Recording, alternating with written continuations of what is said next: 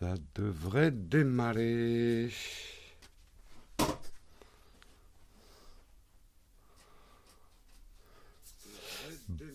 Oh là, j'ai de l'écho. Bonjour à tous. Joli bokeh la miniature, c'est la webcam? Non, c'est du faux bokeh. C'est mon iPhone qui fait la photo de couverture. C'est du faux bokeh, donc ça vaut rien. On me reçoit 5 sur 5. Bonjour à tous. J'espère que vous allez bien. Désolé pour cette petite minute de retard. J'ai eu un petit problème de batterie sur mon Mac. J'espère que ça va tenir. En fait, il était à zéro. Et vous savez, quand il y a zéro de batterie, il refuse de démarrer, ce qui est un peu logique. Mais il faut qu'il ait à peu près 2% de... Bref, j'ai perdu 5 minutes. Bref, bref, bref. Euh, et oui, tout est minuté hein, dans mes démarrages. Et un petit problème. Et ça part tout de suite dans le décor. Allez, on commence tout de suite en remerciant nos contributeurs. Je les ai les contributeurs du jour. On re remercie. Bah, il y a eu un décalage des contributeurs parce que bah voilà, hein, c'est euh, donc Elton John.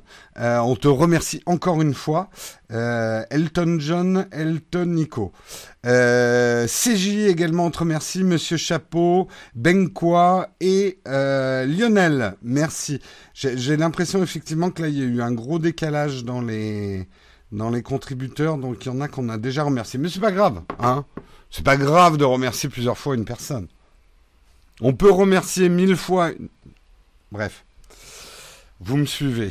Vous me suivez. Salut Olek, euh, salut Samuel, bonjour à tous, les habitués, les nouveaux, ceux qui nous regardent en live et ceux qui nous regardent en replay. On va se faire la petite expression désuète du jour, histoire d'attirer du monde. Il y en a qui croient encore qu'aujourd'hui c'est peut-être férié. Hein, euh...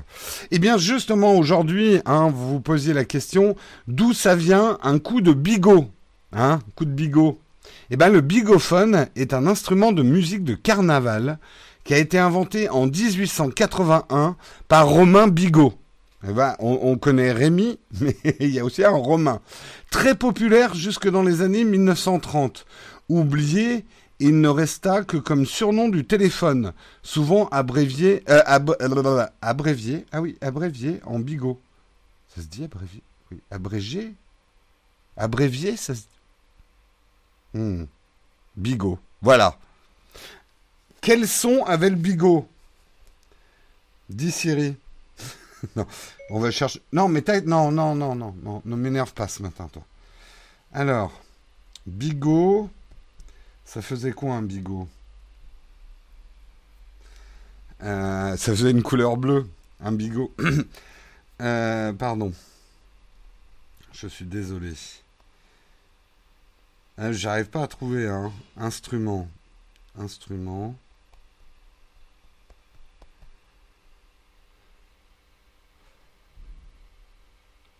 Inventé par Gaston Lagaffe, exactement. Ah oui, non, c'est pas un bigot, c'est un bigophone, oui. Bigophone. On va trouver, on va trouver. Bigophone. Alors, voilà un bigophone. Est-ce qu'on va avoir du son? Ah oui, pour le son, il faut pas que je vous diffuse la vidéo.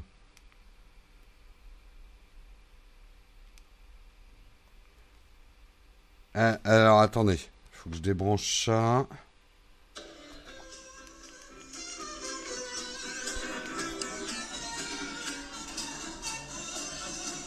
Voilà, c'est ça le bigot. Le bigophone.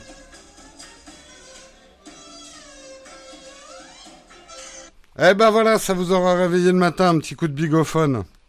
Bref, c'était l'expression désuète illustrée du matin. Hein. On va passer à des choses plus sérieuses. Et maintenant que j'ai débranché mon iPad, ça va pas refonctionner. Et si?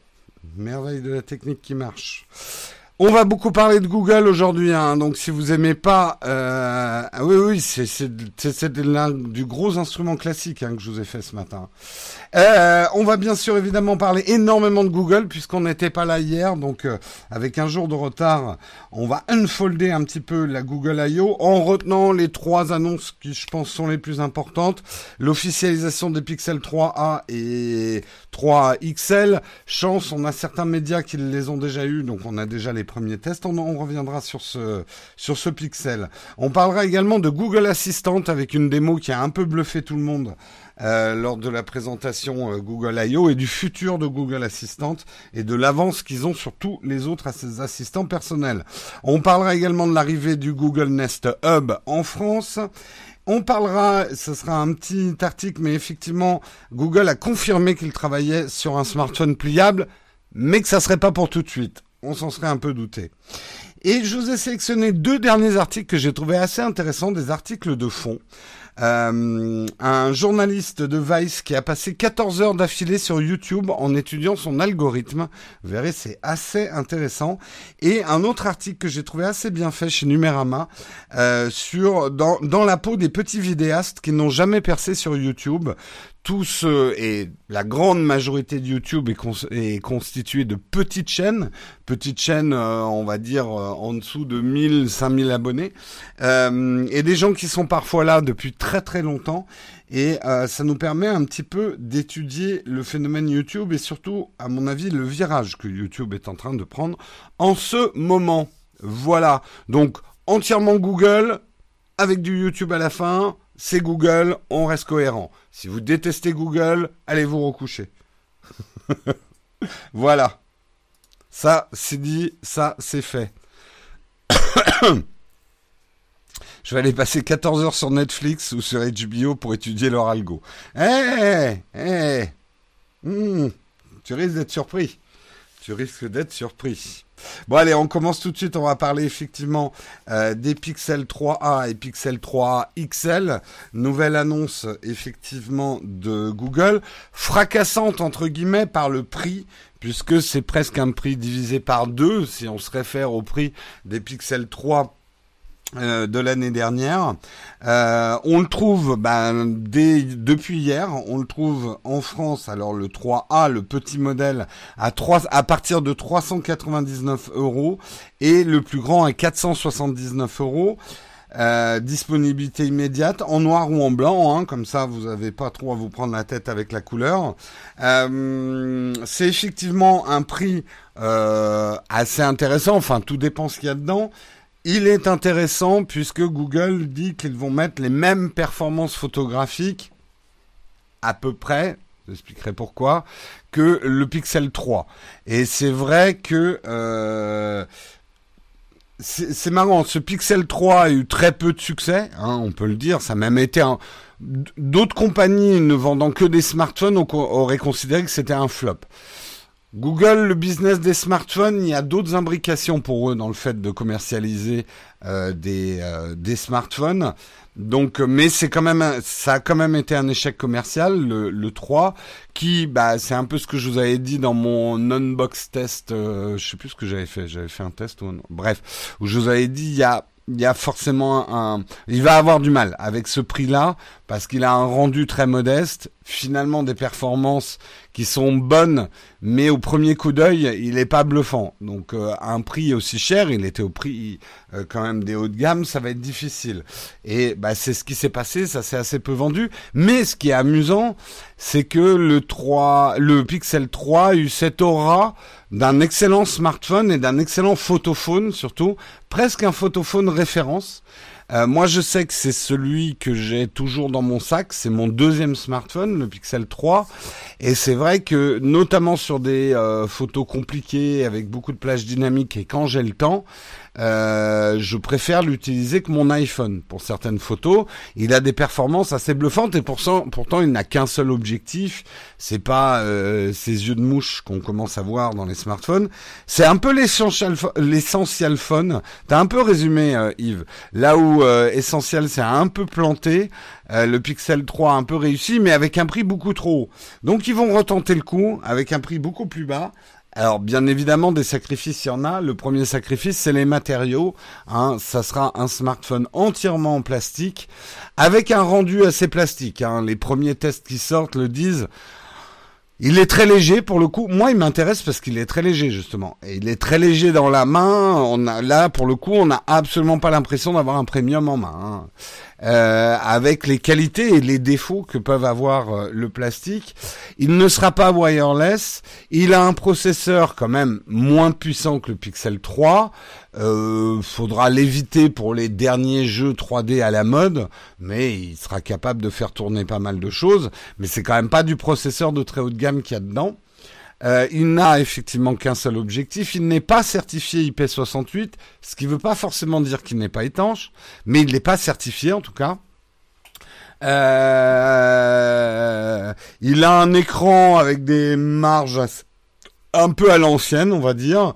Euh, capteur d'empreinte digitale au dos, hein, c'est pas des capteurs d'empreinte digitale sous l'écran, etc. Bref, un smartphone un petit peu ce qu'on retrouve dans, dans cette gamme de prix, Xiaomi étant un peu plus quand même compétitif, euh, ça, ça va être la difficulté hein, pour le Pixel 3a.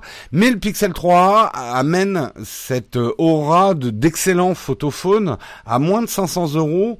Euh, ça va en faire réfléchir certains s'ils sont prêts à faire le compromis sur euh, sur certaines euh, sur les performances et le rendu très très plastique. Il a également un objectif de façade qui est un mono objectif de façade. Il en a pas deux comme l'avait le, le Pixel 3. donc voilà. Et il a une prise jack. Ah bah oui. On a toujours les nostalgiques du jack qui s'accrochent à leur bouteille tous les matins. c'est moyen de ne pas faire de la recharge sans fil en 2019. Oui et non, euh, blabla sur Azerty. Attention, notre prisme de technophile nous fait dire que le wireless c'est hyper important, mais je suis sûr que pour tout un tas de publics, c'est pas. Et puis moi, je bon, on peut me considérer un peu technophile. En fait, je m'aperçois que j'utilise très très peu la recharge sans fil. Très très peu. Un peu au bureau quand j'y pense, mais c'est pas mon réflexe recharge. Mon réflexe recharge reste quand même de, euh, de mettre un truc dans les fesses de mes smartphones. Phrase à détourner, bien évidemment. Ah, pour le micro-cravate, la prise jack. D'accord. C'est pour ça que tu veux un, un jack. Pour le micro-cravate. Ouais. Je parle. Ouais. Hmm, ouais. Non, non, mais t'as raison. J'ai rien dit. Après, il y a des adaptateurs hein, USB-C jack. Hein. Je me fous de la recharge sans fil. Eh ben voilà, Hélène Jacob vient témoigner dans notre chatroom. Elle se fout de la recharge sans fil. La recharge sans fil n'est absolument pas rentrée dans les usages. Non seulement ça, mais à moins d'avoir vraiment les dernières normes avec un, smartphone bien optimisé et surtout un chargeur bien optimisé, ça reste un peu lent. Euh, et puis je sais pas, moi il y a ce côté, euh, tu vois, quand je pose mon smartphone la nuit, je sais pas. C'est des questions d'habitude. Tu sais, les habitudes prennent toujours du temps un peu à changer. Hein. Pour le côté cheap du plastique, on peut toujours mettre une jolie coque. Oui, oui, oui, bien évidemment, hein, Marie. Après, il y a la question de même si tu mets une coque, euh, le plastique va avoir tendance à vieillir d'une certaine façon, peut-être à craquer à certains moments, enfin beaucoup plus tard dans sa vie, à être plus léger en main t'as moins cette impression un peu premium que t'as avec un dos en verre, même recouvert par une coque. Hein. Bon, le vrai problème en fait de du, du Pixel 3, je pense, hein, c'est mon analyse, c'est qu'aujourd'hui, euh, du coup, les gens se ruent sur le Pixel 3 en occasion, qui est au même prix que le Pixel 3. Le truc, c'est comme ça n'est pas vendu tant que ça en France, je pense que l'occasion, ça va partir très très vite. Ah, je devrais peut-être le vendre le mien de 3. Ou attendre un peu, que les prix remontent. Et me prendre un 3. à voir. Euh, parce que bah voilà, le Pixel 3, comme il s'est peu vendu, il a un prix assez bas en occasion. Lui, il a le wireless, lui, il a les deux objectifs en façade. J'ai l'impression aussi, je vais voir si j'arrive à mettre la main sur un 3. Hein. Je ne garantis rien. On me dit, ah, elle est où la vidéo du 3 euh, J'en sais rien. J'essaye. Euh, J'ai l'impression que c'est pas exactement le même capteur que le Pixel 3, mais je me trompe peut-être. Euh, dans les photos que j'ai vues, euh, j'ai l'impression que c'est pas exactement les mêmes que le 3. Mais encore une fois, je me trompe peut-être. Euh, je me sers de la recherche sans fil quotidiennement. C'est quand même un vrai confort. Sauf au début, quand je posais le téléphone sur le bureau, juste à côté du chargeur. ouais. Euh, ça sert à rien, faut le coller. Euh, plaque à induction. Non, non, non, non, non, non, non. Pratique en voiture le wireless. Non, non, mais ça va passer dans les mœurs. Mais euh, quand on dit c'est un peu fou de sortir un smartphone en 2019 sans le wireless, ça dépend au prix où tu le sors. Euh, j'ai envie de dire. Ça dépend un peu au prix. Bref, on verra, on verra effectivement euh, ce que ce que va donner la sortie du 3. Est-ce que ça va être le succès pour Google? On verra. Et justement, ça permet d'enchaîner sur le deuxième article parce que Google a fait une démonstration pendant la Google I.O. Euh, des nouvelles performances de Google Assistant. Et la première grosse performance, c'est qu'ils ont réussi à réduire la base de données nécessaire au fonctionnement de Google Assistant, de la passer de 100 gigas à 500 mégas. Ce qui permet aujourd'hui à Google d'embarquer sur les pixels, justement, euh, Google Assistant plus besoin d'une connexion rapide, plus besoin de ce temps de connexion pour avoir une réponse de son assistant. Donc ça donne des performances vachement intéressantes. Je vais vous montrer une démo. Bon, il faut que je débranche mon iPad parce que sinon vous n'aurez pas le son. Euh, hop. On va démarrer.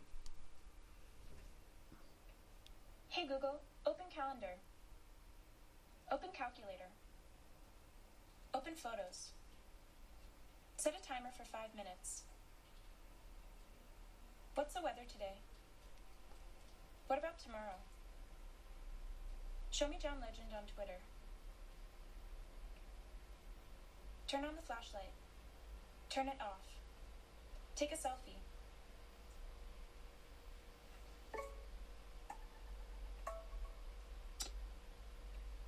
Voilà, vous avez vu un peu quand même l'enchaînement, euh, l'enchaînement des commandes est quand même super rapide. Euh, et c'est vrai que c'est des performances, ça peut vous paraître pas grand-chose, mais je pense qu'une des raisons pour lesquelles on n'utilise pas tant les assistants personnels que ça, c'est que c'est un léger ralentissement quand même.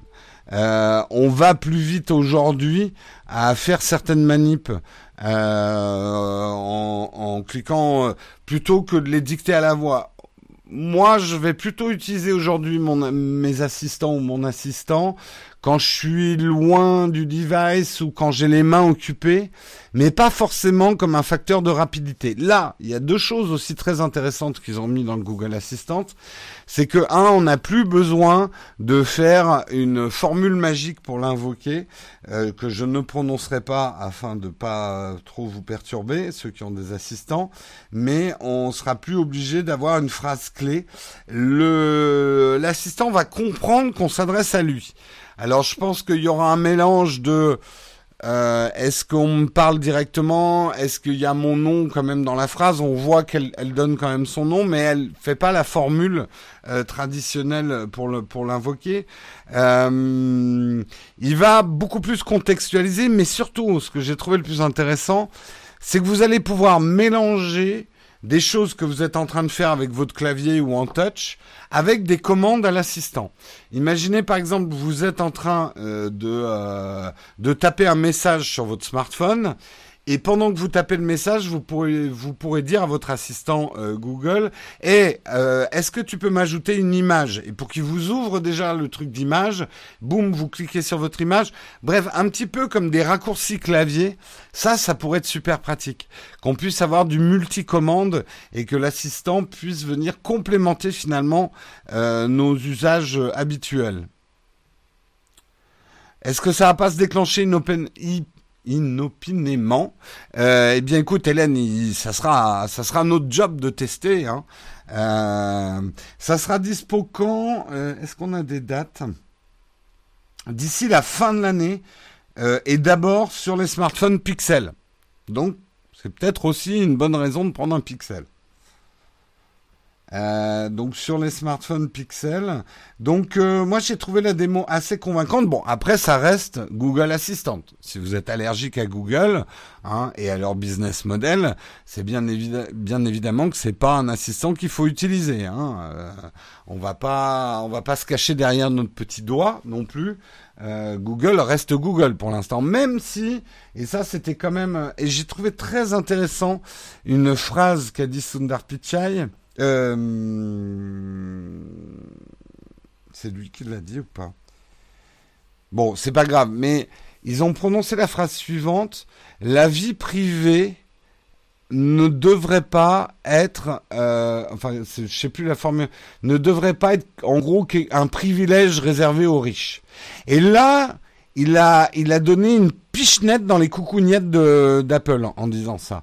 Puisque Apple aujourd'hui a un message marketing en disant, nous on n'est pas Google, on fait pas de business avec votre data, achetez nos smartphones, ils sont plus chers, mais ils protègent votre vie privée. En disant, la protection de la vie privée ne devrait pas être un privilège réservé aux riches, bah Google il fait pim comme ça dans les coucougnettes d'Apple. Ce qui fait mal, hein. Un produit de luxe.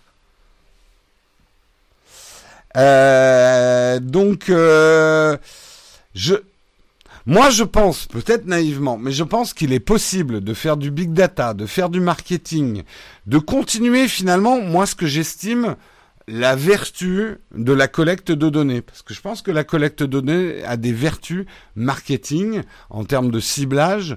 Plus, ça c'est une des grandes théories de la publicité, plus vous amenez une publicité pour un produit proche de ce que les gens aiment et leurs préoccupations d'achat, plus votre publicité va devenir de l'information, moins elle sera intrusive.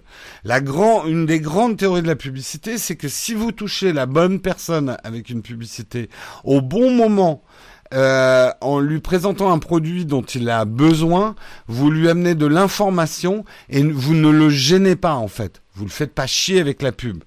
Et ça, c'est presque le graal de la publicité, c'est de pouvoir finalement apporter l'information en temps utile euh, sur les produits, comme un commerçant ou un vendeur vous donnerait la bonne info au moment où vous voulez acheter quelque chose. C'est plus de la pub. Ben, tu vois, Technique Savoir, le but de la pub, c'est de ne plus être de la pub. Méditez ça.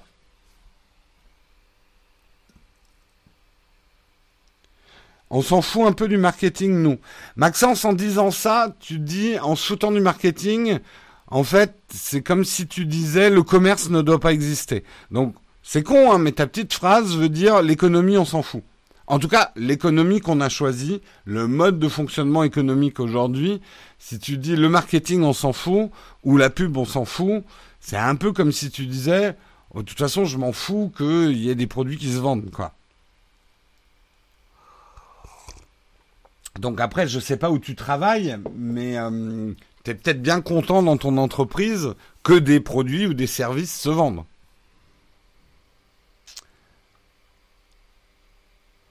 Euh, très surpris de voir sur la publicité mobile des sujets que j'ai euh, abordés oralement la veille sur Alexa. Suis-je parano? Monsieur, je sais tout. Il y a des grosses théories que effectivement il y aurait de l'écoute avec des mots clés. J'en suis pas persuadé. J'ai eu aussi, moi, j'ai été confronté parfois à des situations un petit peu troublantes.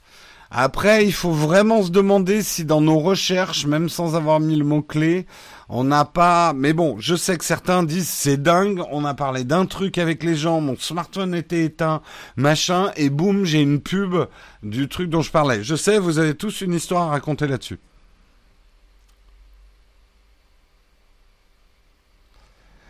Euh, bref, tout ça pour dire, je pense qu'on peut faire du marketing, de, data marketing, de manière vertueuse, tout en protégeant la vie privée des gens. C'est plus dur, c'est plus cher, c'est plus long, mais on peut le faire. Tu peux y arriver, Google. Euh... Et on termine, euh, on termine un peu ce tour de piste des principales annonces de la Google I.O. en parlant du euh, Google Nest Hub euh, qui arrive. Est-ce que c'est un produit qui va vous intéresser ou pas? J'en sais rien. Je vous pose la question tout en faisant l'article. Donc, ils ont officialisé le lancement pour le 28 mai au prix de 129 euros euh, du ce qu'on appelait avant le Google Home Hub et maintenant c'est le Google Nest Hub. Euh, il sera proposé en deux coloris en France, euh, couleur galet, gris clair, ou charbon, gris foncé, livré avec trois mois de YouTube Music Premium. Ça, c'est pas mal. Dommage qu'ils aient pas ajouté un vrai YouTube Premium dedans. Je trouve que là, il y avait une occasion marketing Google. Vous l'avez raté parce que le Google Premium où t'as rien que YouTube sans pub, euh, le tester, c'est l'adopter. Enfin, si on a les moyens. Mais euh, voilà, moi, j'ai plus de problème de publicité sans avoir recours au business un peu shady des ad blockers. J'ai plus de pub sur YouTube et depuis longtemps, quoi.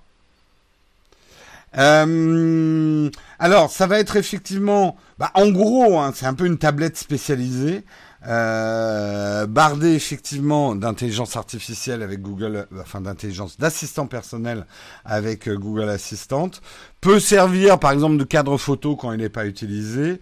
Euh, ça sera un écran tactile de 7 pouces dont la luminosité s'adapte à l'ambiance de la pièce. Euh, au lancement, l'objet connecté sera compatible avec divers services comme MyCanal pour les films et séries TV. Il faudra un abonnement. Bien entendu, il est conçu pour être le centre de contrôle d'un intérieur équipé en domotique. Grâce à lui, vous pourrez par exemple allumer, éteindre vos ampoules Philips Hue. Là où moi je suis pas sûr qu'un produit comme ça m'intéresse, c'est que quelque part je l'ai déjà hein, mon je sais pas, la télécom, il y, avait une excellente euh, conférence TED de je ne sais plus qui, mais qui disait ça, c'est la télécommande de la vie. Ça peut paraître un peu, euh, un peu audacieux de dire ça, mais quand on regarde tout ce qu'on fait aujourd'hui avec ça, et que moi je pilote mes lumières, j'allume ma télé, je contrôle aussi ma télé à travers le smartphone, c'est la télécommande qui nous sert à faire tout en fait. Donc je suis pas vraiment, euh, je suis pas vraiment convaincu de l'utilité, en tout cas pour moi. Après, je comprends mieux euh, dans le cadre d'une famille d'avoir un peu un objet fixe qui permet tous les contrôles. Euh, ça sera redondant avec les smartphones, mais ça peut être utile. On n'a pas toujours son smartphone sur soi.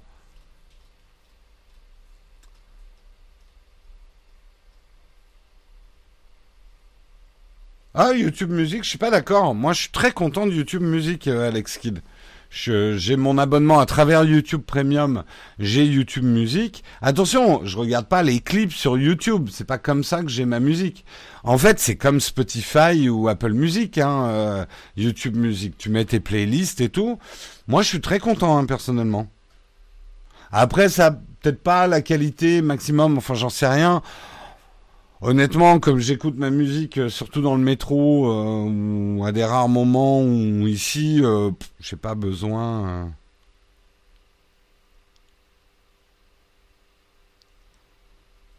Tu vas laisser la bulle dégueulasse en fond d'écran. Ah oui, c'est vrai. T'as raison. J'ai pas changé mon fond d'écran. Comme quoi, on s'habitue à tout. Ouais, la bulle de pétrole. Mais en fait, Google Play Music est devenu YouTube Music. Hein.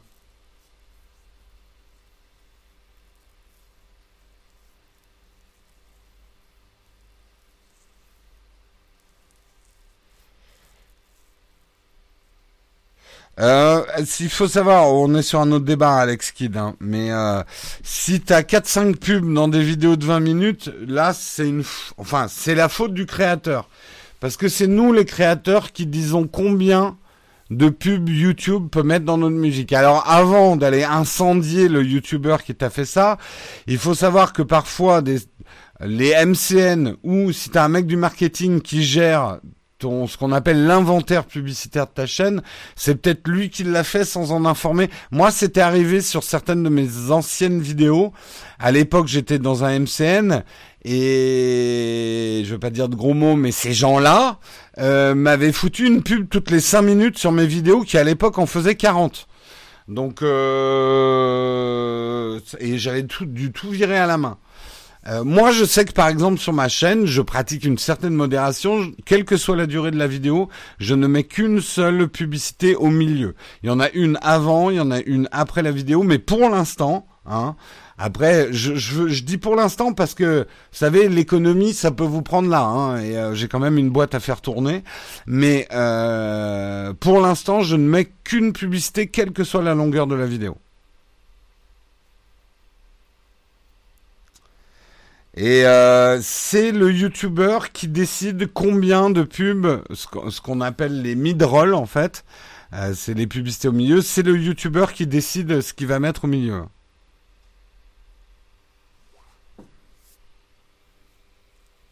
Tu n'as rien compris avec l'abonnement YouTube. En fait, c'est simple. Il y a un abonnement qui s'appelle YouTube Premium. Si tu prends cet abonnement qui a 11 quelque chose, je crois, ou 12, je sais plus, euh, si tu prends cet abonnement, tu as YouTube sans publicité, du contenu inédit YouTube, plus YouTube musique, qui est comme Spotify. Ok, jusque-là, tu suis. Donc, tu as YouTube sans pub et euh, toute ta musique. Donc, ça revient à un abonnement Spotify plus pas de pub sur YouTube. Voilà, ça c'est la première chose. Il y a également un autre forfait qui s'appelle juste spécifiquement YouTube Music, qui est l'ancien Google Play Music, où tu t'abonnes uniquement à la partie musique de ce forfait-là.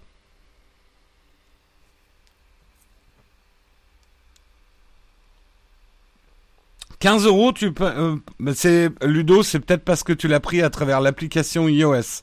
Donc tu payes la marge à Apple. Oui, tu as aussi YouTube en arrière-plan avec euh, YouTube Premium. Moi, je consomme beaucoup plus de vidéos YouTube que de musique. Donc, c'est l'abonnement qu'il me fallait à moi.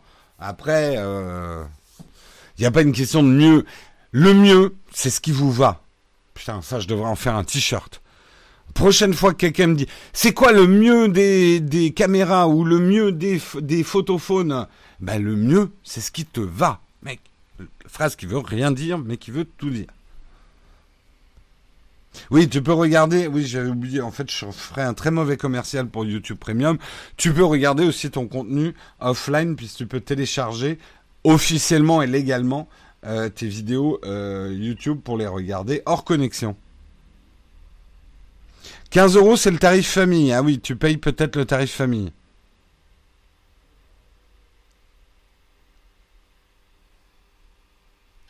Ça, je suis d'accord. Euh, et je l'ai dit d'ailleurs aux gens de YouTube. Je trouve ça pas bien actuellement qu'il y ait des pubs non collapsables trop longues sur YouTube.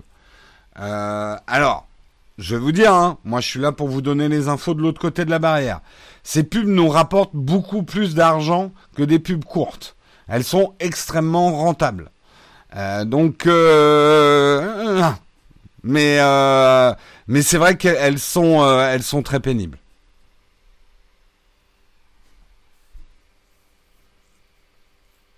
Moi, je trouve qu'il devrait y avoir un ratio. Euh, plus il y a de pubs dans une vidéo, moins elle devrait avoir le droit d'être longue. Vous voyez un peu le, le truc. Bref, Allez, on va passer justement, mais en fait, j'étais en train d'amorcer les, deux derniers articles.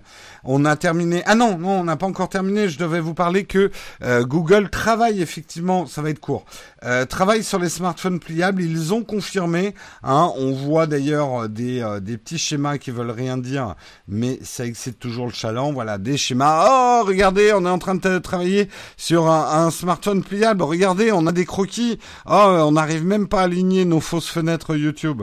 Mais euh, regardez, on en a un. Hein. regardez ce que je vous ai dessiné sur la, nappe en papier.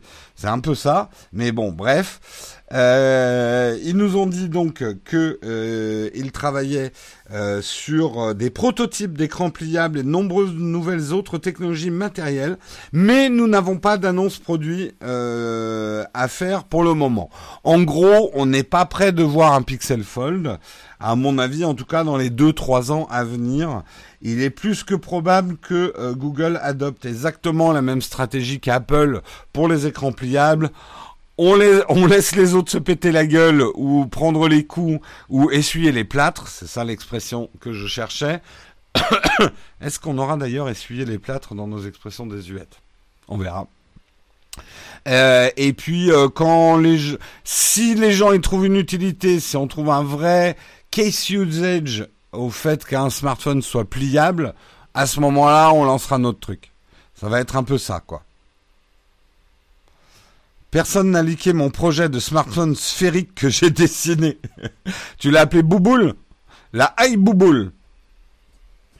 Euh... Ce qui est bien, c'est que Jérôme regarde YouTube et produit du contenu. Il connaît les deux côtés. Oui, et j'essaye de plus en plus de me mettre dans la peau d'un visionneur lambda, d'oublier un peu que c'est mon métier. Euh, et, et c'est pour ça que les deux derniers articles sont passionnants. Ah là là non, franchement, j'ai trouvé deux articles super intéressants et je vous invite vraiment à les lire parce que je vais, vous les évoquer, mais je pourrais pas tout dire. Il y a un article de Vice qui s'appelle J'ai passé 14 heures d'affilée sur YouTube pour étudier son algorithme. Et c'est exactement ça, se mettre dans la peau finalement d'un visionneur. Aujourd'hui, vous êtes un certain nombre à le dire, hein, vous le partagez dans la chatroom. Euh, YouTube, il y a du bon, il y a du moins bon, hein, et parfois ce qu'il propose, l'onglet tendance, c'est de la merde. Enfin voilà. Et un journaliste de, de Vice euh, a justement euh, tenté une expérience. Lui est un gros consommateur de YouTube et il trouve justement que les recommandations de l'algorithme, recommandations qui sont devenues d'autant plus déterminantes que si vous avez enclenché l'autoplay, c'est un petit peu ce qui va se dérouler dans votre YouTube. Euh, il trouve quand même que les, les, les recommandations YouTube le font tourner en boucle sur un certain type de contenu. Et il s'est dit que, comme ça fait 7 ans qu'il utilise tous les jours YouTube, son algorithme personnel de consommateur de YouTube euh, devait être euh, trop euh, trop dans des ornières en fait. Donc il a tenté l'expérience, il a voulu le faire pendant 24 heures, il n'a tenu que 14 heures, de prendre un YouTube tout neuf, nouveau compte, il a il s'est probablement mis sur un VPN et il a probablement activé le mode privé et il s'est mis à regarder des vidéos YouTube pour voir comment l'algorithme YouTube, où est-ce que l'algorithme YouTube allait l'emmener.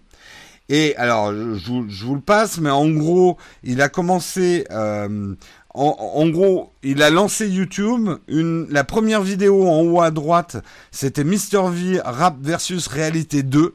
Euh, donc il a cliqué dessus, hein, il a joué le jeu et après il a laissé l'autoplay euh, continuer. Ça l'a vite amené sur du, Cyprien, du Carlito, McFly et Squeezie. Euh, donc la géolocalisation a quand même fait son office. Euh, il a peut-être pas mis de VPN en marque. Euh, et il lui a sorti en gros les grosses stars de, de, YouTube. Ce qui est très intéressant dans ce qu'il dit, parce que lui a l'air assez jeune comme journaliste, il dit de, c'est pas très gentil pour Cyprien, euh, Carlito, McFly et Squeezie, mais ça m'a fait réfléchir, qui n'ont absolument rien d'inspiré, sinon un peu de réconfort avec leur calvitie précoce. En gros, et, ça, ça va être un phénomène, je vais me marrer dans les années à venir, on a le vieillissement de la première génération de youtubeurs. Moi, je suis arrivé, j'étais déjà vieux donc je l'aurai pas. Bon, ça va pas aller en s'améliorant. Je vous spoil le truc, mais euh, globalement, j'aurai pas trop ce phénomène. Mais des youtubeurs qui ont commencé jeunes, il y en a maintenant, ça devient trentaine, voire il y en a qui s'approchent dangereusement de la quarantaine, bien tapés. Et leur public a vieilli avec eux, les habitudes de leur public. Donc ça, ça va être intéressant. Et là, un jeune journaliste dit ouais. En gros, les vieilles stars de YouTube, euh, Cyprien, Carlito, McFly et Squeezie, quoi. Ça va être drôle. Ça va pas aller en s'améliorant pour moi. Oui, bah ça c'est clair. Hein. Ça s'appelle la vie. Hein. Spoiler. Ça vous arrivera aussi. Euh, donc il continue. Je vais pas vous faire tout son périple, mais c'est super. C'est à la fois assez drôle et en même temps assez inquiétant. Et justement, toute sa conclusion de son expérience, qui est, qui est vachement intéressante euh, pour ça, c'est que, euh, en fait, ça pose la vraie question. Est-ce que on regarde de la merde parce que YouTube et l'algorithme de YouTube va nous proposer de la merde pré-mâchée euh, et des contenus faciles, ou est-ce qu'on regarde de la merde parce qu'on a envie de regarder de la merde? Il arrive un petit peu à une double conclusion. euh, là-dessus. Euh, sa conclusion, et il le dit, est tout à fait subjective, parce que c'est pas une expérience scientifique sur l'algorithme qu'il a fait, mais il dit YouTube se fout largement de vos goûts et de votre curiosité, vous immobilise par gavage, et le gavage est sa seule priorité, c'est leur manière de faire du business. De rendre finalement vos cerveaux plus disponibles possible et vous rendre accro au contenu. Donc un contenu facile, aguicheur, pas passionnant, mais on dit ah je veux cliquer pour savoir ça. Tu vois, il cite des trucs euh, euh, dégringolade, dark web, malware, sécurité sensationnaliste, survi, survi, survivalisme, euh, ce genre de trucs, ou alors euh, des euh, euh, il est tombé sur euh, des, euh, le YouTube scientifique mais non éducatif avec des, des choses genre nous avons fait une, euh, une pomme de terre transparente, enfin voilà, genre de truc où un cerveau mou et ramolli va peut-être cliquer entre guillemets, mais qui est pas le truc qui vous fera coucher moins con quoi. Bref, il arrive donc effectivement à cette conclusion. Euh, les suggestions servent avant tout à concentrer les internautes sur des vidéos déjà populaires et proprettes. Tout semble fait pour cacher l'énorme quantité de contenu du site derrière quelques gros piliers. Tout est lisse et uniforme, comme du fromage américain. Euh, je n'ai pas, pas découvert grand chose en 14 heures d'errance. C'est sans doute plus lucratif et plus sûr du niveau, au niveau de la modération. J'ajouterais, c'est même plus sûr au niveau des annonceurs. YouTube, finalement, son algorithme, qui est retouché un peu tous les jours, nous amène de plus en plus vers un contenu qui va plaire aux annonceurs publicitaires. Propre, bon pour la famille, facile à consommer, plaisant en grand monde. En gros, quand je dis que YouTube devient TF1, c'est ce qui est en train de se passer. En tout cas, l'algorithme de YouTube. Euh, il dit également au cours de l'expérience, j'ai toujours senti que les suggestions étaient orientées par une foule de paramètres intimement liés aux intérêts économiques de YouTube. Performance, rétention. Euh, je crois que c'est pour ça qu'il n'a quasiment jamais cessé de me proposer des compilations de trucs hypnotisants. Le fait que le site m'oriente souvent vers des vidéos vers des tubes sur mon compte habituel cadre avec cette logique. Après tout, les singles américains clippés sont plus accessibles que les concepts mixtape. C'est triste et logique. C'est l'internet que nous avons voulu et que nous méritons. Poum Grosse conclusion. Ce qu'il dit, ce qui l'a troublé également, c'est qu'en 14 heures d'errance, avec un compte neuf, il est retombé sur des choses qu'il a sur son compte habituel. Ce qui l'incite à dire, et je pense avec raison, qu'on crée nous-mêmes aussi nos bulles de contenu, euh, qu'on est nous-mêmes en boucle, qu'on va nous-mêmes vers des certaines facilités. Donc c'est là où, entre guillemets, le visionneur a une certaine responsabilité. Euh, vous pouvez penser que YouTube c'est de la merde, et moi je le pense. En tout cas une partie de YouTube, c'est du gros caca qui pue, mais vraiment, vraiment. Même la télé n'avait pas osé aller aussi loin dans, dans certains contenus. Euh, mais il faut être un visionneur, une voix, un vote. Quand vous regardez une vidéo, même pour vous moquer d'un YouTuber ou dire oh regarde ce contenu il est nul, eh bien vous créditez finalement le créateur. Euh, et parfois, par flemme, vous n'allez pas voir du contenu que vous savez plus intéressant, que vous savez plus instructif. Mais bon, hein, euh, on préfère euh, on préfère manger un plat surgelé euh, qui a pas de goût que de prendre la tête à aller cuisiner, hein. Coucou, j'arrive, j'entends gros caca qui pue, ambiance. Randall, il arrive. Bon, ciao, et il s'en va.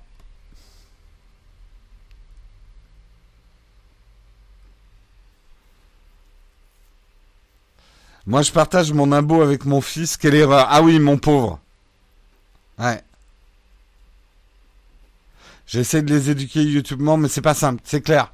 Mais je pense que les jeunes générations, il faut être vigilant à, développer leur esprit critique et euh, à les inciter à chercher leur contenu aussi et pas de se faire gaver comme une noix euh, par du contenu facile et bourratif, quoi.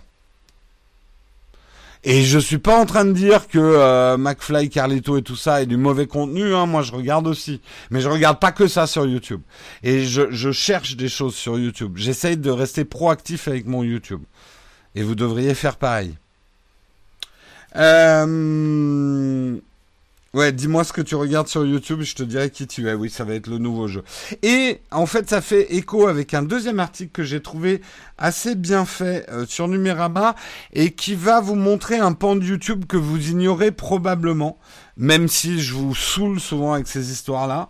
Euh, mais c'est un article qui vous mettra dans la peau des petits vidéastes qui n'ont jamais percé sur YouTube et qui parlent en fait attention, je mets des grosses pincettes en disant ça, mais des problèmes quotidiens des petits youtubeurs, petits youtubeurs qui ont quand même lâché un job pour essayer de faire du plein temps et de vivre de leur chaîne YouTube, et qui sont la grosse majorité des chaînes YouTube en fait. Alors, Là, il y a justement plusieurs exemples. Il parle de chaînes de moins de 2000 abonnés, des chaînes qui ont 50 000 abonnés, mais qui restent globalement des petites chaînes. Et je me mets dedans. Hein. Euh, quelque part, je suis une petite chaîne aussi. Hein. Euh, je voilà, je pète pas plus haut que mon cul. Euh, on est à 180 000 abonnés. C'est pas c'est pas mal, mais c'est pas voilà, c'est pas la, la, grosse chaîne quoi. Hein. Je suis pas McFly et Carlito moi. Et j'ai pas de calvitie naissante. J'ai les cheveux blancs, mais. Euh... Côté éducation, c'est quand même balèze. Eh ouais, mais sinon, hein, si c'était facile, ça se saurait. Euh, et alors, vraiment, on a des histoires euh, qui sont presque touchantes. C'est parfois des youtubeurs, c'est pas des c'est pas des youtubeurs qui ont commencé l'année dernière. Euh, le premier exemple, c'est Punky qui a commencé en 2007. Euh, et, et, qui était d'ailleurs, il a fondé le collectif Press Start Button que moi j'ai connu à hein, une époque, je me souviens de leur stand et tout ça, et qui a enchaîné, et c'est là où, où des, des, histoires font écho avec la mienne, des des échecs, des petites réussites, mais sans jamais vraiment décoller, sans jamais vraiment réussir, sans jamais avoir la, grosse percée où tu passes à 500 000 abonnés d'un coup. Euh, enfin, à l'époque, c'était 50 000, mais euh, qui ont réussi, qui alors c'est troublant parce que c'est des choses que vous me dites aussi, hein, c'est pour ça que je, je, je me mets du côté. C'est des gens qui ont quand même des communautés extrêmement fidèles et qui arrêtent pas de leur dire, et ça c'est un des commentaires que j'ai le plus, tu mérites plus d'abonnés. Oui, mais vous savez que c'est un commentaire dur à lire parfois parce que on se dit ouais, mais je sais pas, donc je les mérite, mais ça arrive pas comme ça. Euh, je vais pas vous faire euh, aller lire l'article dans Numérama. Euh, justement, il y a des histoires qui sont euh, qui sont assez sympas. mais je trouve ça vachement intéressant parce que on voit d'abord que c'est pas un métier facile. loin de là, aucun métier ne l'est. Hein. En même temps, j'ai envie de dire, mais on voit justement que c'est un métier comme les autres, où il n'y a pas de méritocratie sur YouTube. Vous pouvez travailler très dur, produire un contenu de qualité, avoir une bonne communauté et vous planter quand même. C'est une leçon dure, euh, il faut que je me la martèle dans la tête tous les matins, hein. Mais euh, vous êtes souvent à dire euh, les les vieux leitmotifs qu'on nous dit depuis qu'on est enfant. Le travail ça paye. Tu vois, tu vas y arriver. le la qualité, forcément, au bout d'un moment, connaît le succès. Non, non, non, ce n'est pas vrai. Ce n'est pas vrai. C'est une illusion dangereuse quand on fait du YouTube que de penser que le travail, la qualité vont être forcément récompensés. Ça ne se passe pas comme ça. Ça, ça se passe que dans les films de Disney.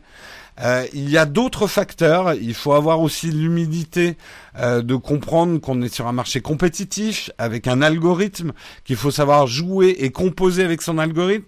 En ne se perdant pas non plus, parce que beaucoup de chaînes sont devenues des espèces de machines à récurgiter ce qui plaît à l'algorithme de YouTube, et du coup on a un contenu bah, de merde. Euh, mais il faut euh, pas non plus s'arc-bouter. Ce que je fais moi hein, parfois quand je suis là à vous dire euh, oui sur YouTube il y a TF1, il y a Arte. Oui, je me drape dans un dans une contenance en disant ça. Bien sûr, en fait, ce que je veux dire par là, c'est que je sais que je n'ai pas un contenu euh, grand public, ne serait-ce que par ma tranche d'âge, on va dire, l'âge que je représente. Donc il faut que je compose, mais je veux pas être naïf. Je suis aussi sur un média où j'ai besoin de faire de l'audience. Il faut aussi que je comprenne comment fonctionne l'algorithme. Et ce n'est pas en se répétant des mantras que la qualité paye, euh, que le travail paye, qu'on y arrive non plus.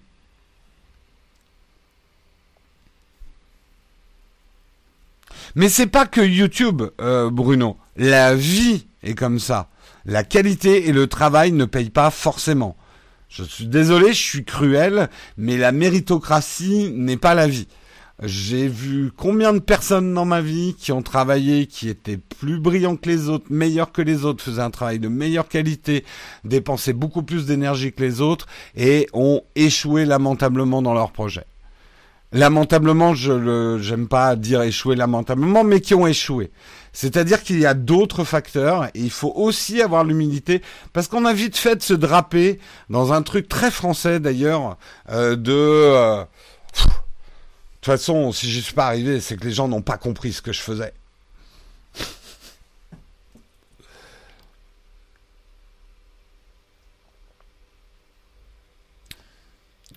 Eh bien, revenu, euh, re-bienvenue à toi, euh. Euh, bon ben Jérôme, tu mérites pas plus de mauvais abonnés. Euh, petit soutien pour merci beaucoup pour ton super chat Clément. Mais non, mais voilà, cet article est intéressant parce qu'il fait écho à des questions que je me pose. Je vous l'ai jamais caché. En 2017, j'ai failli arrêter. Euh, Nowtech, par certains aspects, est un succès, mais par d'autres est encore un échec. Euh, financièrement, ça reste très très compliqué. Hein, on est on est très loin d'être arrivé.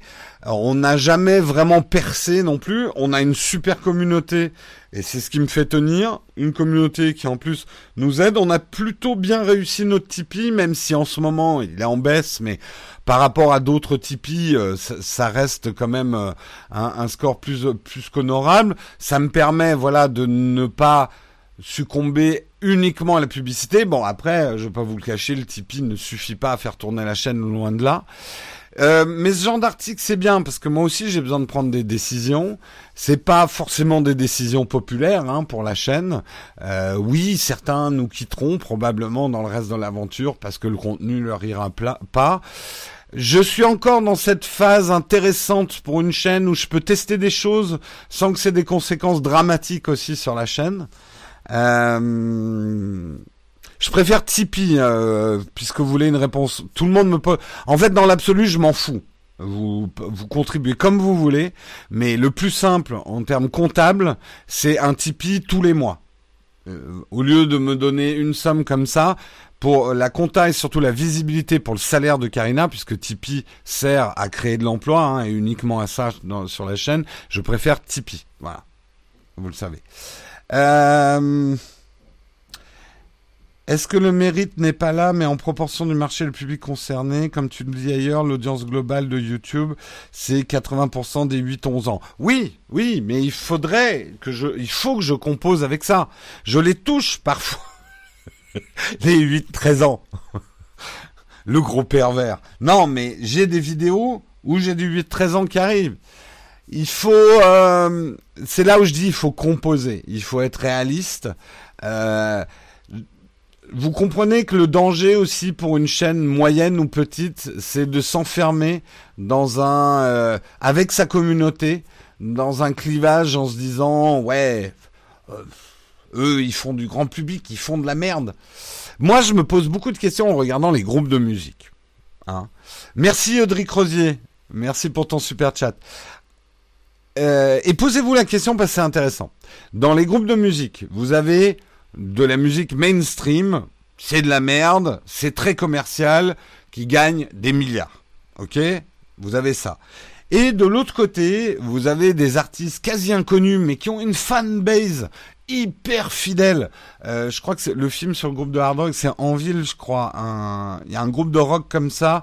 Même les plus grands groupes de hard rock reconnaissent qu'ils ont une influence majeure sur eux, mais c'est un groupe qui a jamais percé. C'est un groupe qui est toujours resté sur sa fanbase, euh, à jouer à des petits endroits, qui a jamais trahi sa fanbase pour du commercial.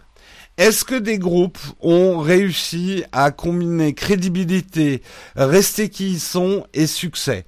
Oui, il y en a. Je vais pas vous donner les noms parce qu'on a tous des références euh, différentes en musique, mais quand on y réfléchit, c'est certainement le truc le plus dur à faire, mais c'est le truc le plus intéressant. Est-ce qu'on peut avoir du succès commercial tout en restant on va dire honnête avec sa communauté? On en perd forcément. Merci beaucoup pour ton super chat, Philippe. Euh, si la qualité payait, Arte serait leader du PAF, ouais.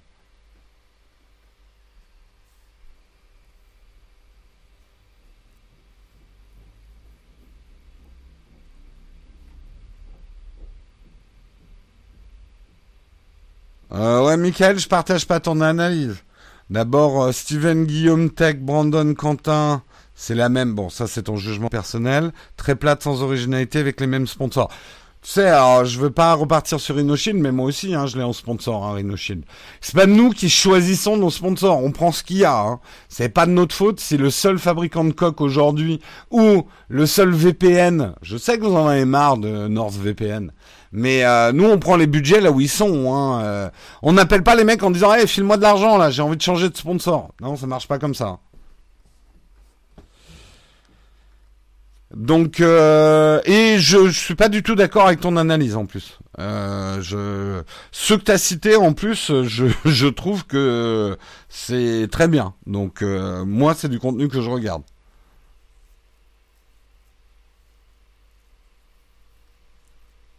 Attends, c'était peut-être pas ça que tu voulais dire.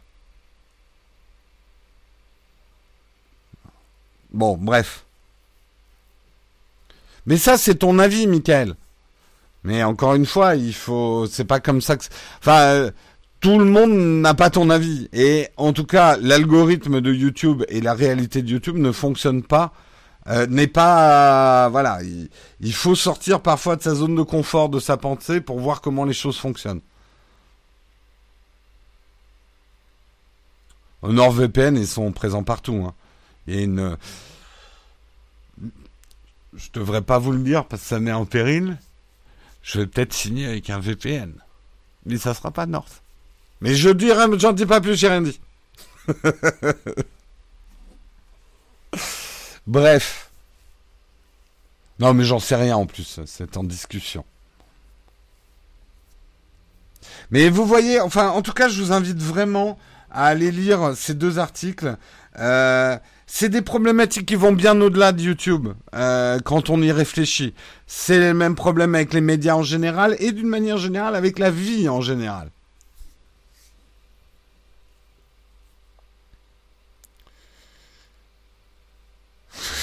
SudVPN. Ce serait bon de lancer ça.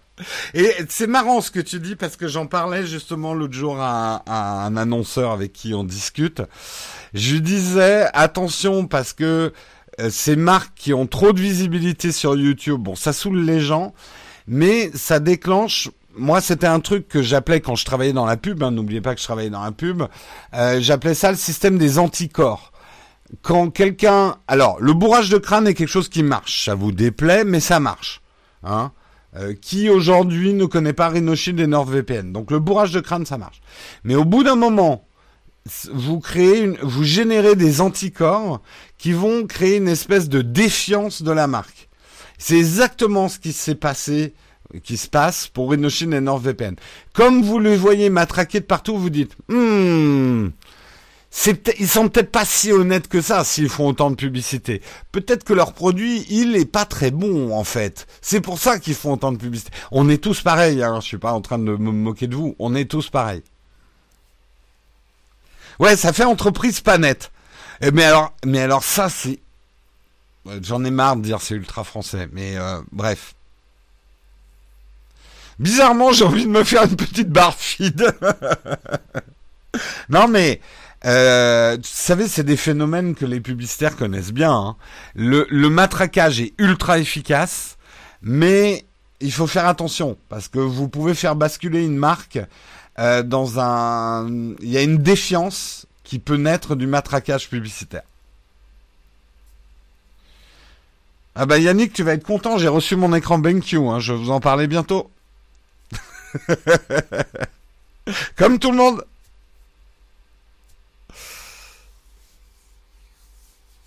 Si, si, j'ai déjà. Alors, on va arrêter l'émission proprement, c'est la fin de l'émission. Je vous remercie beaucoup de l'avoir suivi et de l'avoir commenté avec moi.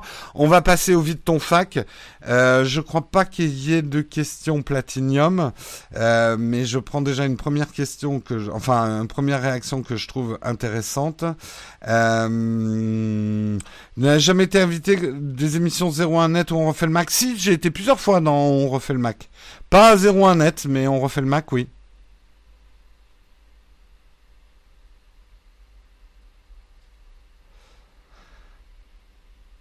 C'est comme un opérateur qui met en avant son centre d'aide par téléphone.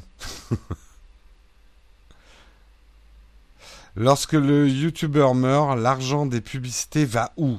Ça va dans les poches de Google? Mais ça meurt pas les youtubeurs. On est immortel? Non. Euh, non, comment ça se passe? Bah, euh, Comme n'importe quelle entreprise, euh, tu as des... Enfin soit tu as écrit un testament et, voilà. Moi, j'en ai pas fait, mais c'est vrai que si demain je disparais euh, bah, et, que Marion est encore là, ça sera à elle à prendre certaines décisions et tout ça. Elle est revenue publicitaire. Soit moi qui ai déjà fermé entre guillemets une chaîne YouTube qui existe encore, ex No Watch.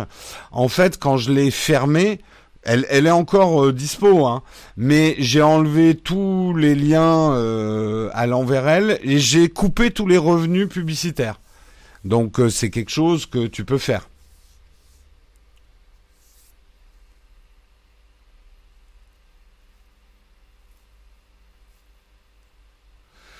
Oui, François, tu sais, euh, tu trouves que beaucoup de vidéos de matos de Steven Tech News and Test sont des copier-coller l'une de l'autre et tout inspiré de Marcus Bandley. en même temps, on parle tous des mêmes sujets. Euh, on va pas aller inventer des produits qui n'existent pas. Euh, c'est évident que euh, et puis on se regarde les uns les autres, mais surtout il y a l'actualité. Euh, c'est normal que quand un iPhone sort, tu vas voir beaucoup de vidéos sur les iPhones, quoi. Si tu vas chez 01net, je me désabonne. Eh ben, rien que parce que tu l'as dit, j'irai chez 01net. Parce que je ne, je ne, marche pas au chantage à l'abonnement, moi, monsieur. Hein? Donc, si tu veux te désabonner, tu te désabonnes. Voilà. Non, mais, et c'est quoi cette chatroom là qui va me blackmailer maintenant? je suis votre petit pantin? Je suis un homme libre de faire le contenu que personne ne regardera si j'ai envie. Euh, penses-tu que YouTube aura un, vrai concurrent dans le futur? Je pense que le seul aujourd'hui qui pourrait vraiment faire quelque chose, c'est Amazon. Ils n'ont pas l'air de bouger. Je pensais qu'ils allaient bouger cette année.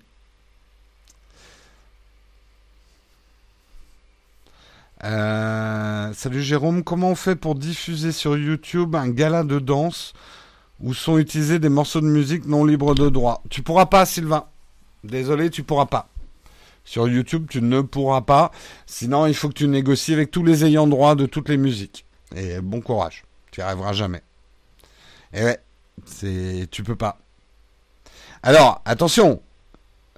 Tu pourras peut-être, si tu ne mets pas de publicité, si tu ne monétises pas ta vidéo, déjà le problème il est différent mais tu ne pourras pas monétiser une vidéo où sont utilisés parce que les gens sont là ah, on plus faire de vidéos avec de la musique. Si tu peux pas les monétiser.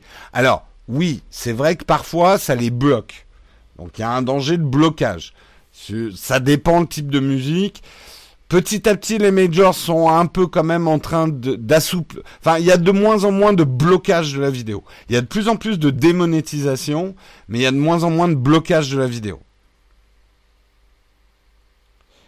Euh, est-ce qu'il est encore possible d'acheter un iPad Pro première génération en Apple Store? Non. Et même pas d'iPad 2. Euh, non, non, euh, non, non, en Apple Store, non, non, c'est absolument pas disponible, Clément. 01net n'invite personne. Ils font les vidéos avec leur rédac. C'est quand j'ai lu ta phrase, j'ai lu ils font des vidéos avec leur réac. J'ai rien dit. Euh, je me désabonne deux fois, t'as raison. Cliquez deux fois sur le pouce down.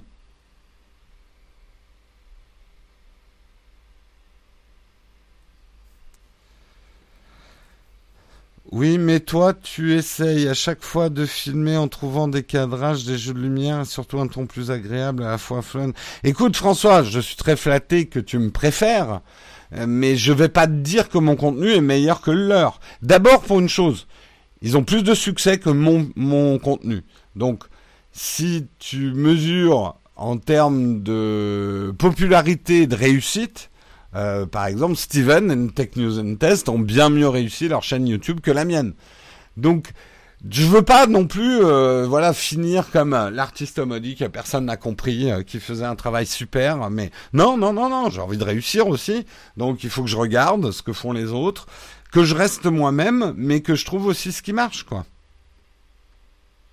Es-tu intéressé par une musique originale électro pour ton générique? Je suis producteur électro, je serais de contribuer. Alors, oui, architecte mais attention, parce qu'on a eu des histoires déjà avec des gens qui nous ont donné de la musique et qui avaient complètement oublié que le groupe ou leur groupe était quand même à la SACEM.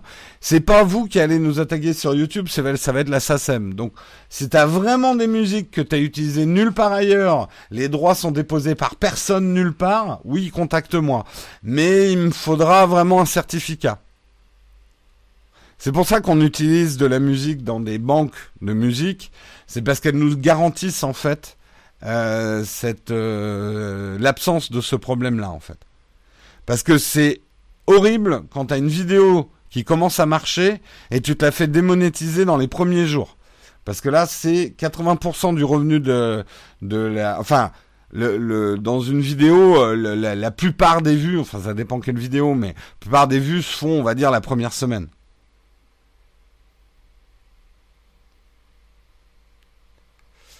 Moi, Rhinoshield, j'avais fait confiance, j'avais commandé, j'ai pas aimé, et finalement j'ai une coque Apple. Bah écoute, ça s'appelle la liberté du consommateur.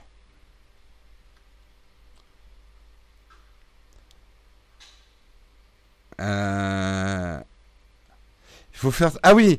Alors ton truc de danse, tu veux le diffuser, si tu voulais le diffuser à un groupe euh, privé, il faut effectivement que tu mettes ta vidéo en non répertorié. Là, tu risques quasi rien. Euh, et tu donnes le lien aux gens.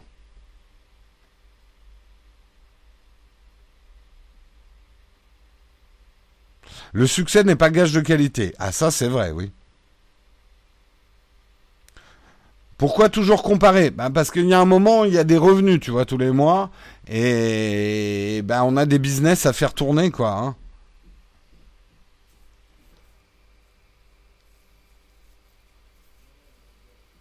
Mais la SACM fournit pas des autorisations pour les droits de la musique. Le problème, c'est que, en fait, le problème, Corentin, il faut comprendre que si on te bloque, on te démonétise une vidéo, le temps que tu fasses faire tous les papiers, machin, etc., et ou que tu envoies le papier à YouTube, tu as déjà perdu plusieurs jours de monétisation, en fait.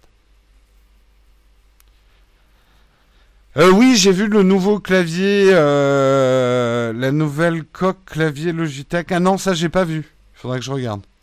Que penses-tu du nouvel euh, iPad Air? Il a l'air très bien. Il faut aussi varier les sujets et pas forcément tourner entre les appareils photo les enfin, Frédéric, j'ai envie de dire que ma chaîne elle est quand même trop variée. le problème c'est que justement, moi je suis un touche à tout. Donc un jour, je vais vous faire une vidéo sur comment on filme des objets, après un test de smartphone. Je suis très dispersé dans mon contenu. Donc je pense que enfin l'analyse que tu as de ma chaîne, c'est pas celle que j'ai. Quelque part, il faudrait que je sois plus dans certains types de contenus mais bon, ça c'est pas moi. Je suis quelqu'un. Il y a des jours j'ai envie de faire un truc, puis il y a des jours j'ai envie de faire autre chose. Donc euh, je ne teste pas tous les smartphones. Alors ça, ça en déçoit certains qui attendaient le prochain smartphone. De toute façon, j'ai pas le temps de tout faire, toutes les idées que j'ai dans la tête. Alors les strikes de YouTube, attention, un strike c'est quelque chose de grave, est en acte 3. Euh, si au bout de... le premier est un peu un avertissement, le deuxième ça chauffe, le troisième ta chaîne disparaît. C'est aussi simple que ça. Mais les strikes, attention, quand un youtubeur te dit ah je, ma vidéo va être strikée à cause de la musique, non non non, c'est pas ça qui arrive. Un strike c'est quelque chose de beaucoup plus grave quand vous avez vraiment commis un truc qui est contre les règles d'utilisation de YouTube. Alors il y a eu des erreurs hein, parfois, des faux positifs, mais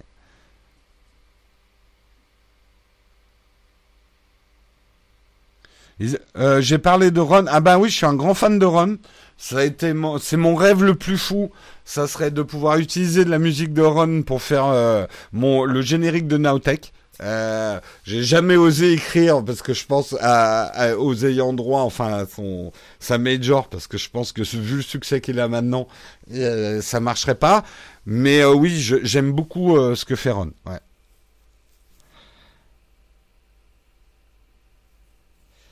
pour grandir, faire comme Patrick Béja se tourner vers une chaîne. J'ai déjà du mal à produire du contenu francophone, je vais pas me lancer dans l'anglophone en plus. Parce que je n'abandonnerai jamais le contenu francophone. Hein. C'est pas parce que c'est pas ma langue maternelle que j'aime pas le français et voilà. Il est 9h11, je sais, mais tu vois là, Samuel, je suis sur des sujets passionnants. Non, on va arrêter là. Euh...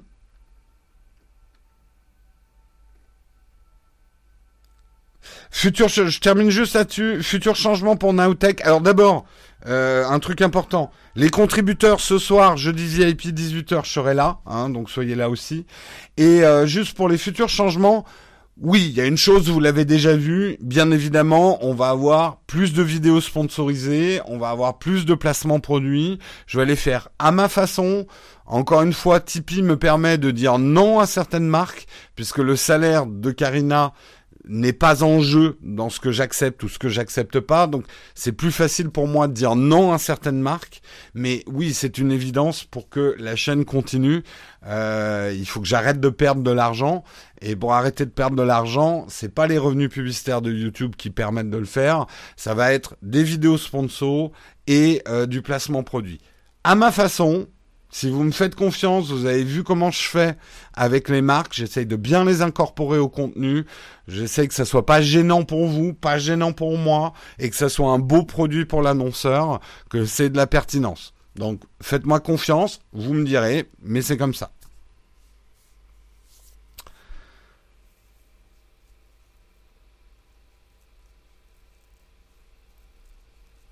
Allez, je vous souhaite une très bonne journée à tous. Je répondrai à d'autres questions euh, à côté. T'as pensé à faire une formation payante? J'aurais jamais le temps de faire une formation payante. Vous vous rendez pas compte?